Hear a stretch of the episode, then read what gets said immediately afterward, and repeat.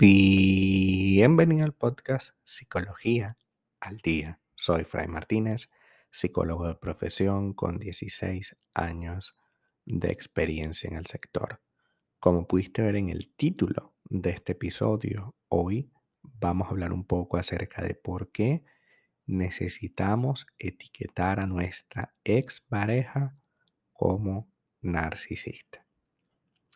Es muy común que cuando acabamos de terminar con esa persona o incluso pasado un tiempito, cada vez que nos pregunten por él o por ella, solemos decir, lo dejé, la dejé, porque era una persona narcisista, solamente se miraba a sí mismo y no me prestaba atención. Por tanto, el término narcisista se viene a usar como un reforzador de nuestra decisión. Se utiliza para entender por qué eh, lo hicimos y qué nos evitamos al respecto. Es narcisista, es una persona de cuestionable forma de ser y evidentemente yo me tenía que ir, ¿no? Es como un justificante. Sin embargo, utilizamos el término narcisista, que es sumamente grave, de manera muy alegre, de manera muy tranquila. Es que él es narcisista. No. Hoy hablaremos de la diferencia que existe entre lo que yo creo que es narcisismo y el narcisismo. Y, más allá de todo, el por qué yo le digo a mi pareja, expareja, perdón, que es narcisista. Muy bien. Entonces, ¿qué queremos decir cuando hablamos de narcisista? Cuando hablamos de una expareja narcisista, no estamos pensando en el narcisismo como tal, pues nos queremos referir a la sobrevaloración de la importancia personal, la expectativa de reconocimiento por un ser único y especial, la expectativa de admiración, la manipulación el egoísmo por considerar las necesidades de tu persona por encima de todas las demás. Y en suma nos referimos a una relación asimétrica.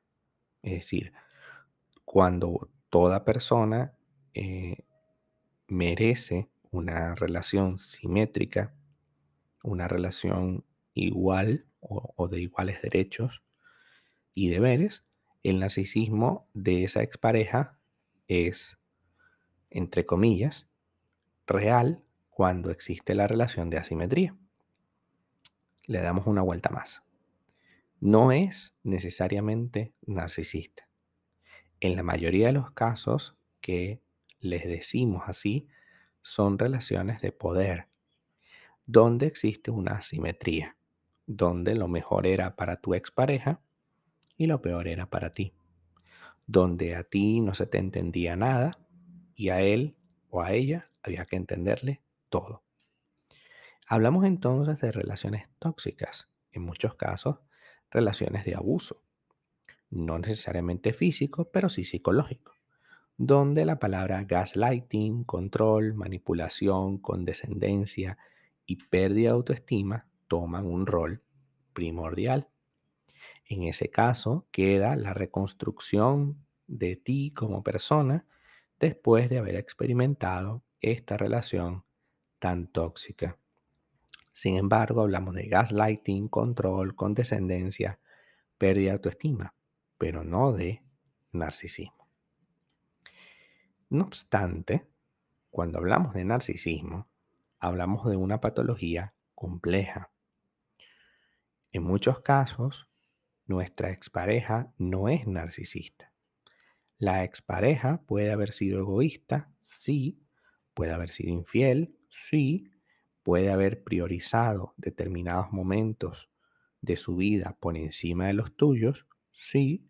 Puede que simplemente se haya quitado el amor que tenía contigo y no había sabido cómo comunicarlo. Puede que no se encontrara cómoda o cómodo y que fuera infeliz. Las razones para terminar contigo son innumerables. El narcisismo no es la más frecuente, es decir, no porque haya tomado algunas cosas relacionadas con el narcisismo, quiere decir que lo sea. Y quiero detenerme en esto porque no necesitas ningún justificante para terminar con tu relación. Si tú consideras que los objetivos y los planes y las expectativas que tú tenías con respecto al proyecto no están funcionando, tienes absolutamente todo el derecho de terminar esa relación. Y cuando te pregunten por qué se acabó, tú diles lo de siempre, lo que hemos hablado en este podcast. Se acabó y fue lo mejor.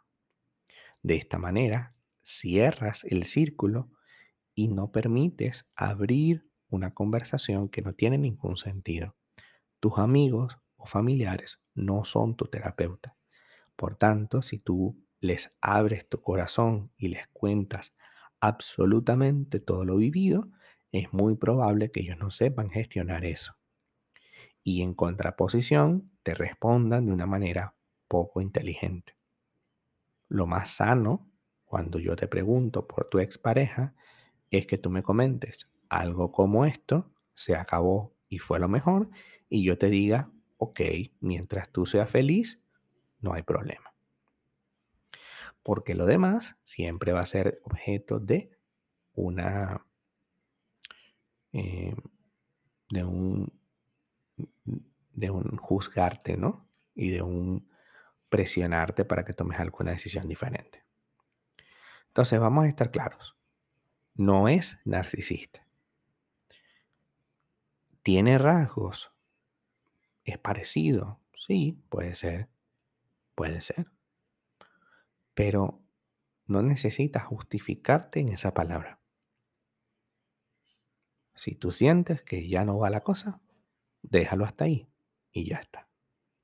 Siempre las relaciones son una decisión diaria y diariamente podemos evaluar si queremos permanecer o si queremos irnos. Hasta acá nuestro episodio del día de hoy. Muchísimas gracias por quedarte aquí hasta el final. Si deseas saber más sobre mi contenido, www.fraymartinez.com. Para consultas online, www.fraymartinez.com y también sígueme en mi Instagram, arroba fraymartinez20. Muchísimas gracias y hasta el próximo episodio.